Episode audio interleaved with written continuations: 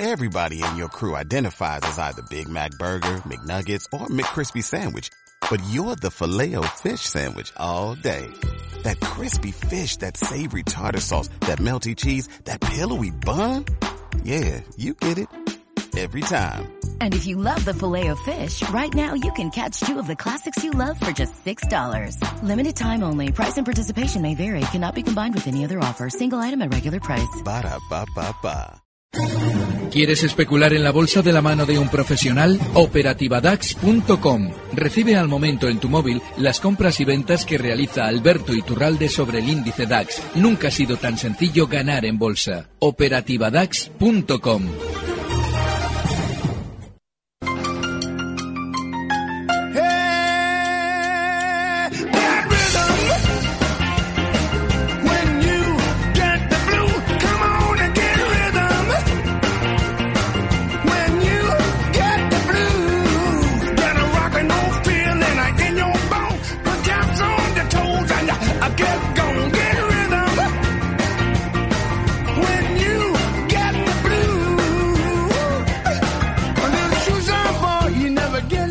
estamos poniendo ritmo a la mañana y recibiendo a nuestro querido amigo Alberto Turralde, analista independiente y responsable de díasdebolsa.com. ¿Cómo estás, Alberto? Buenos días.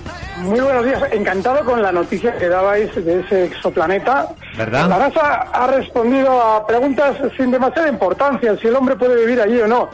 Lo realmente importante son dos preguntas que hay que hacer a la NASA y que nos deben contestar. A ver. Y es si en ese exoplaneta hay bolsa y si en ese exoplaneta se hacen las trampas como en este. Y es que, fíjate, Bankinter, una vez que durante la sesión de ayer y antes de ayer se había citado en máximos históricos, ¿qué hace? Bueno, pues nos publica unos maravillosos resultados para que compremos. Así es que mucho joyazo en la Tierra, en la Tierra 2.0, cuidado con ese tipo de cosas, porque el mercado, fíjate cómo hace unas semanas de alguna manera se nos inspiraba desde el sistema financiero que en el caso de resolverse los problemas con Grecia, todo pintaba maravilloso en el horizonte. Bueno, pues nada, se han resuelto inicialmente los problemas en Grecia y el mercado ha dejado de subir justo en cuanto nos dieron la noticia del acuerdo. Así es que mucho cuidado. Ya sabes que estamos hablando de esa Tierra 2.0, pero tenemos galaxias muy próximas. Las tecnológicas podrían ser unas de ellas. Y ya que nos llevas por ese camino, querido amigo, eh, precisamente en Banquita estaba viendo lo que decía esta mañana su director de análisis, Ramón Forcada, sobre lo que está pasando con Amazon. Vamos a empezar con subidón, porque si hay un subidón esta mañana, es el 17% que en After Hours está subiendo Amazon. Hay quien se pregunta si es la nueva Apple. Incluso hay gente, como la persona que cito, que va a sustituir sus Apples por Amazons. ¿Qué te parece? Pues me parece muy bien que se sustituya Apple por cualquier cosa, porque Apple ha, ha, nos, ha, nos ha realizado una de las campañas de propaganda después de subir desde zonas de 60 dólares hasta 130, nos ha protagonizado una campaña maravillosa con una película incluida. Es decir, eh, lógicamente, una vez que ya han subido, necesitan compradores. Y el mejor momento para sacar a los cines una, una película es justo ese, cuando ya hemos subido. El caso de Amazon, como todavía no estamos conociendo la razón concreta por la que suben, todavía estamos a tiempo. Será en el momento en el que nos digan, bueno, bueno, hemos subido por tal o cual razón, y esa tal o cual razón sea maravillosa, será el momento ya de desconfiar, pero por ahora estaríamos más a tiempo de entrar en Amazon que de hacerlo en Apple. Las formas de estar en el mercado. Pregunta eh, Alberto José Manuel de Madrid. Dice, me gustaría preguntarle a Alberto Iturralde por punto de entrada en tres valores. En Grifols, en Amadeus y en BME, en Bolsas y Mercados Españoles. Bueno, Grifos tiene un problema, y es que lleva años ya, lleva desde 2013 lateral. Había subido hasta entonces mucho, había subido desde niveles de 7,60 hasta los 42 euros. Pero claro, ahora está muy lateral y con mucha volatilidad. Después de ese 480% de subida, no ha hecho nada. No ha hecho nada porque los latigazos que ha realizado durante los últimos años, sobre todo han dejado a mucha gente eh, desorientada, muchos eh, relativos enganchados en zonas de 40, que están muy pendientes de un valor por sus movimientos rápidos. Ahora mismo, eh, Grifos, lo más normal es que tienda a descender hasta su primer soporte importante, que está justo en los 37,50. Si vamos a entrar, esa es la mejor zona, con un stock justo en los 37 euros y no para mucho más que un rebote hasta zonas de 39 euros. El caso de Amadeus. Iba a decir otro que tal baila, con la diferencia de que Amadeus sí tiene una tendencia todavía marcada, es decir, ya no está tan, todavía no está tan lateral como ya está Grifols. Y claro, ¿qué es lo que pasa durante estos días? Que después de un primer susto que nos dio en mayo, con una caída muy fuerte desde 43 euros hasta 34 en muy pocos días, pues bueno, ha rebotado, porque eso es una gran sobreventa la que genera movimiento tan rápido a la baja, ha rebotado y ahora lo normal es que continúe haciéndolo otro poquito más hasta zonas de 39,70. Pero hay algo muy importante, en Amadeus no deberíamos estar hasta que no volviera a marcar nuevos máximos históricos por encima de 42,80, porque solamente ese gesto, es decir, superar los 42,80, nos daría una idea de que continúa con su eh, tendencia alcista con tan tanta salud. Así es que hay que estar fuera por ahora. El caso de bolsas y mercados, bueno, pues es parecido con la diferencia de que como lo han sacado del IBEX, tenemos una maravillosa noticia. ¿Qué es lo que pasa? Que de manera inmediata ha rebotado como los demás y ahora está renqueando como los demás. Es decir, estas dos últimas semanas, desde que más o menos nos quitaron las nubes griegas, está lateral y ligeramente recortando. Lo normal es que continúe recortando hasta zonas de 37.50, ahí sí, ahí es buena zona para intentar picar para un rebote hasta 38.50, no mucho más por ahora. Bien, pregunta Antonio en Valencia. Eh, me dirijo a usted para que le trasladen al analista la siguiente consulta. Ante la subida de tipos en Estados Unidos, ¿cómo afecta a los fondos de inversión en dólares USA? Es decir, ¿es más conveniente dólares o en euros? Antonio Hay un problema hay un problema y es que tenemos la costumbre, no nos la va a quitar nadie. Esto tiene mucho que ver con que a veces, en algunos medios igual que no están muy especializados en información económica, hacen siempre una asimilación de un fenómeno económico a una consecuencia económica que en realidad no es una pauta que se cumpla siempre. Es decir, nos dicen, suben los tipos de interés, baja o sube el dólar. Baja los tipos de interés, baja o sube el dólar con el euro. No en alguna ocasión puede suceder y como sucede en alguna ocasión, pensamos que siempre sucede. Con lo cual, ojo con las correlaciones, porque se cumplen hasta que nosotros las intentamos aprovechar. Ese es el momento en el que se rompen y a nosotros nos rompen con ellas. Pepe Pepe pregunta, así firma. Eh, soy inversión de, eh, inversor de Coavit, que las tengo compradas a 0,085 y ahora estoy viendo que está a 0,103, 0,103. En Coavit no hay, no, hay inversores, hay solo especuladores. Dice, mi idea es ir a la ampliación. ¿Es buena mi posición? Pregunta. Pues no. En COVID no hay ninguna posición buena, por una razón. Y es que, claro, si nos toca esa lotería que eh, sortea de vez en cuando Coavit haciendo subidas pues del 200, 300% en dos o tres semanas, como sucedía en el año 2013, pues sí, eh, teóricamente estábamos en una buena posición. Pero el resto del tiempo es perder. ¿Y qué es lo que pasa? Que durante estos días Coavit ya ha realizado una subida propagandística desde los 0,80 hasta los 0,113.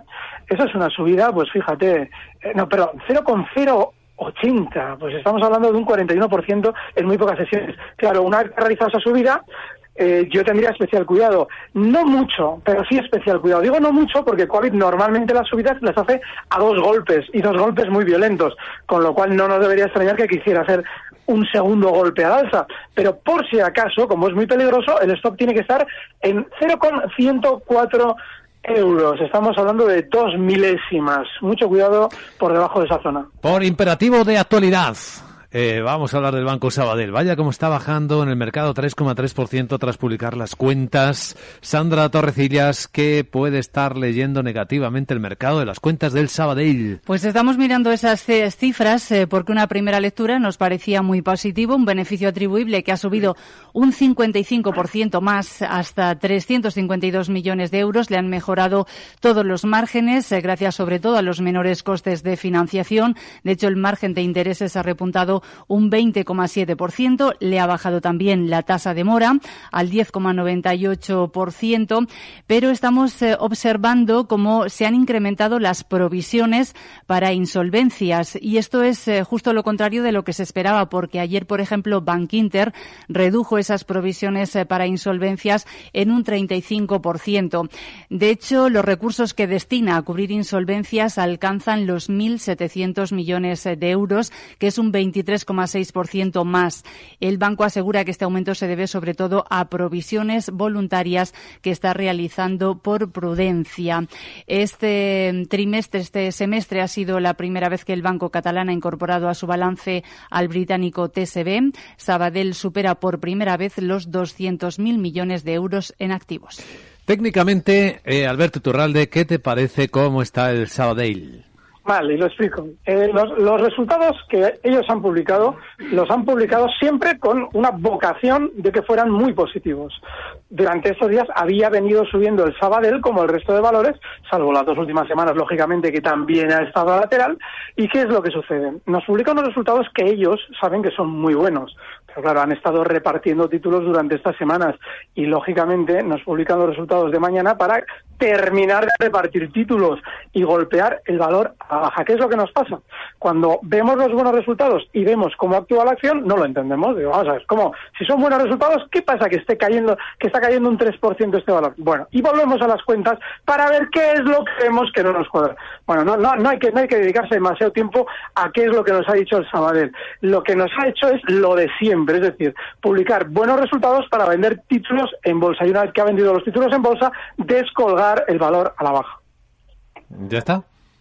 Sí, porque fíjate, hay un problema y es que la tendencia del valor ahora mismo, inmediata en el corto plazo, es a la de seguir descendiendo desde 2.16 hasta zonas de 2.10, con lo cual ahora mismo no hay que estar en este precio. Si rebotara por cualquier razón hasta zonas de 2.20 durante estos, estas horas, sería para salir porque es resistencia. Y en el medio plazo es un valor súper lateral porque lleva en el, en, eh, circunscrito en un movimiento lateral entre los 2 euros y los 2.40, pues ni más ni menos que año y medio. De manera que, ojo, porque en cuanto a tendencia no hay nada, solamente todo lo que ellos hacen desde dentro con sus noticias. Sí, sí, enseguida vemos otros, lo que preguntan otros oyentes, pero hay otro valor aquí que también vemos cómo le está castigando el mercado tras los resultados, que es Mafre, caídas del 2% a 3,17, Sandra. Sí, en este caso el beneficio neto ha descendido un 31%, ha obtenido 316 millones de euros y dice la compañía que se ha debido a la siniestralidad excepcionalmente alta en Estados Unidos y también a una mayor tasa impositiva en algunos países como Brasil y Colombia. Los ingresos totales le han subido un 8,5%, las primas se han incrementado un 5,7% y si miramos los datos que ha obtenido la aseguradora en la península ibérica, que por cierto representan en torno al 30% de su negocio, las primas le han caído casi un 14% y el beneficio también le ha bajado un 11%. Aún así, en esa comunicación que envían a la CNMV se muestran optimistas y esperan batir este año los resultados de 2014 a pesar de este flojo primer semestre. Mafre, Alberto, ¿qué te parece? Muy importante la aplicación del criterio que hemos expresado antes a este caso, y es que Mafre durante los últimos días no ha estado lateral después de la subida. Durante los últimos días ha recortado desde zonas de 3.39 hasta el cierre ayer en los 3.24. Estamos hablando de que en contra de lo que hacía el Sabadell, Mafre ya hacía de antemano un recorte del 4,50%. Claro, ¿qué es lo que pasa? Que una vez que han hecho el recorte, nos abren ya abajo, por debajo de la zona 3.20, está ahora mismo cotizando en 3.16, con una caída acumulada durante estos días ya del 7% y nos dan la mala noticia. Es decir, lo normal es que ahora Mafre todavía purga otro poquito más a la baja, hasta zonas seguramente de 3.10, y ahí puede haber un primer rebote para el corto plazo. Zona 3.10. Dice, hola, soy Jairo de Valencia, pregunta para el súper del mercado, Alberto Iturralde, estoy en lingotes especiales, a 7,50 euros. ¿Dónde subiría el stop? ¿Dónde lo podría esperar para vender? ¿Cree que llegará a 9,30? Y a SACIR, ¿dónde le podría esperar para entrar? Y dice, y muchas gracias por ser nuestra luz de los mercados. Mira qué bonito. Bueno, pues sí, eh, muchas gracias. No, pero el caso de lingotes, hay que darle la enhorabuena porque es de los pocos valores del mercado continuo que efectivamente ha funcionado como un auténtico cohete disparado en los últimos días, eh, en dos, en dos semanas ha subido desde 6.50 hasta 8.63. Ahora mismo está en máximos de la sesión. El problema que tenemos en valores con una velocidad tan alta eh, alcista, pues lógicamente es el colocar un stop. ¿Dónde le colocamos el stop? Bueno, desgraciadamente en el caso de lingotes tenemos que hacerlo muy lejos porque el cierre de ayer en 8.15, que ha supuesto hoy una apertura ya con un hueco enorme en 8.30, ese 8.15 tiene que ser nuestro stop. Y el siguiente objetivo alcista en la zona 9.50. A ver, ¿qué está esperando para hacerte una pregunta José Ignacio en Alicante. José Ignacio, buenos días. Hola, buenos días. Bueno, yo quería preguntar por red eléctrica, pero ya la he comentado. Hmm. Entonces, por acerinos y si puedo cambiar red eléctrica por ACS. Si me puede dar soportes y resistencias para entrar y, como no, su consejo que agradezco. Gracias y escucho por la radio. Muchas gracias, querido José Ignacio. Pues haces Acerinox y ACS. Bueno, el caso de Acerinox, eh, este ya tiene el castigo, y bueno, va a tener más, pero el más inmediato lo tiene ya en el cuerpo bastante bien asimilado, es decir, ha caído mucho más que los demás, desde zonas de 16 hasta 11.44 donde cotiza ahora y seguramente si yo tuviera Acerinox, bueno desde luego si yo tuviera Acerinox mm, me lo pensaría dos veces a la hora de entrar en valores bajistas para la próxima ocasión, pero sobre todo colocaría un último stop en zonas de 10.80. Hay que darle amplitud porque la trayectoria que tiene valor todavía sigue siendo bajista y solamente me plantearía estar dentro si llegara hasta esos 10,80 con bueno, con el stop justo ahí, es decir, un cierre por debajo de esa zona 10,80 saldría. Yo ahora mismo de manera inmediata no estaría, si él como parece las tiene con más tranquilidad, esa zona 10,80 tiene que estar eh, tiene que ser el último stop y a la hora de plantearnos cambiar red eléctrica por ACS. Bueno, pues no, no por una razón, eh, porque probablemente ninguna de las dos está para que las tengamos en cartera. Son valores tanto red eléctrica como ACS que después de una gran subida durante tiempo, hablamos que los dos valores han subido durante prácticamente dos años y medio, una revalorización enorme. Luego se han mantenido laterales los dos y durante estos últimos días, con aquello de que se resolvía lo de Grecia, eh, primero realizaron una subida muy rápida los dos para estar los dos también laterales durante la última semana y media. Es decir, podrían los dos estar haciendo un techo para recortar. Yo no estaría en ninguno de los dos. Sergi preguntó por Abengoa, que vaya, vaya tortazo que se dio ayer con la caída de... ¿Cuánto fue, Sandra? Sí, fue un 8% lo que se dejaron ayer sus títulos y eso eh, provocó que algunos inversores viesen por ahí ya de nuevo los fantasmas que eh, vimos ya el pasado año cuando surgieron esas dudas de los inversores sobre la contabilidad de sus deudas y que hundieron la cotización. Ayer, al cierre del mercado, al final hubo una teleconferencia con analistas de su consejo delegado y lo que les dijo Santiago Seaje es que van a poner en marcha una serie de medidas, quieren frenar la especulación en el mercado de deuda, entre ellas quieren equiparar las garantías de sus emisiones de bonos y comprometerse a reducir el coste de los pasivos. Explicó Santiago Seaje que el hecho de que actualmente los títulos de deuda de Abengoa no tengan exactamente el mismo nivel de garantías que los bonos de alta rentabilidad, eso crea, provoca que algunos partícipes en el mercado vean la oportunidad de tomar posiciones irracionales en los CDS, explicó. Y bueno, hoy estamos eh, viendo como los títulos eh, de Abengoa están recuperándose. Estamos, no, no, no, no, no, ni mucho menos. Ah, vuelta. Está ah, entrando un papelón al mercado. Estaba recuperándose al principio de la 5% está cayendo ahora mismo y es el segundo valor por volumen. El primero es el Sabadell. O sea, está moviendo más dinero que Telefónica, Bengoa, con esta vuelta vertiginosa. Lo estás viendo, ¿verdad, Alberto? Vaya cómo está moviendo. 6% ya de caída. Bueno, es que va 3, 4, 5, 6 de repente de caída. Es, es brutal lo que le está pasando a Bengoa.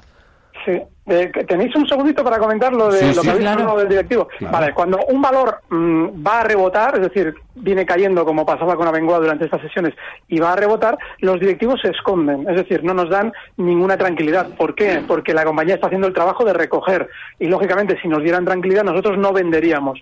Es decir, eh, eh, ¿cuál es el problema ahora? Que como ellos van a tirar más el valor a la baja, lógicamente van saliendo los responsables de la compañía para explicarnos por qué cae, para que estemos tranquilos, para que no vendamos. Así es que mucho cuidado porque a Bengoa durante estos meses la hemos comentado, ya hemos explicado cuál había sido su estrategia. Habían rebotado mucho desde 0,80 hasta zonas de 3,40, que era la zona en la que estaba todo el mundo enganchado y ahí dieron tranquilidad a los inversores a conseguir compradores de sus títulos. Así es que ahora lo más normal es que continúe cayendo y quien esté dentro sí que debería plantearse stops. Yo desde luego ya no estaría, porque lo normal es que continúe descendiendo hasta zonas de 2 euros. Está en 2,26 ahora mismo. O sea, si se ha tragado todos los stops, el siguiente en 2, está en 2,26 al Eso es. 26 céntimos por debajo. Sí, sí. Madre mía, qué vértigo de gráfico el de el de Abengoa. 6,6% de caída, siete y medio, pero si es que cada vez que lo miro baja un punto porcentual.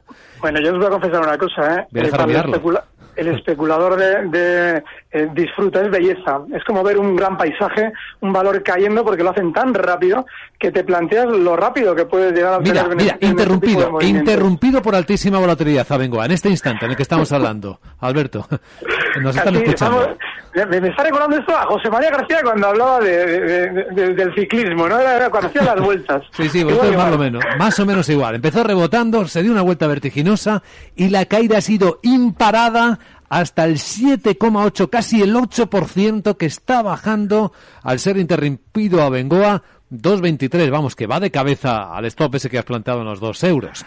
Bueno, Sí, con Abengoa llegamos al momento más esperado del consultorio que es nuestro minuto de oro.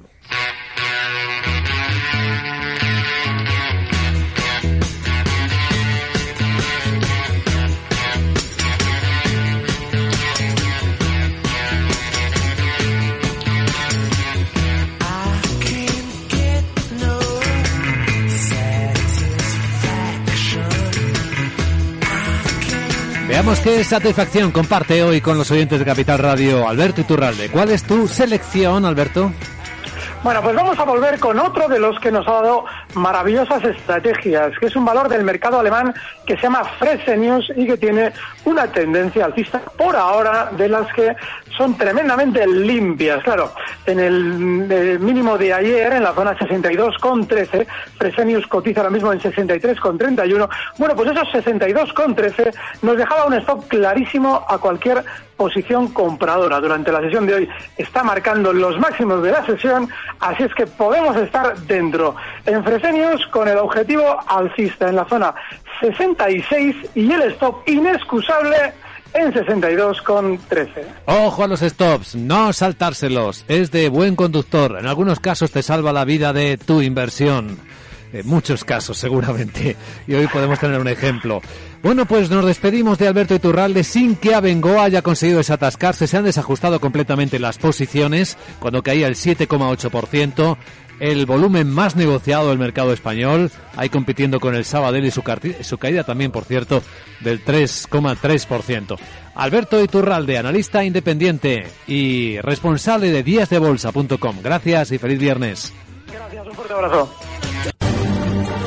Recibe al momento las operaciones de Alberto Iturralde vía SMS en tu móvil. Operativa DAX.com.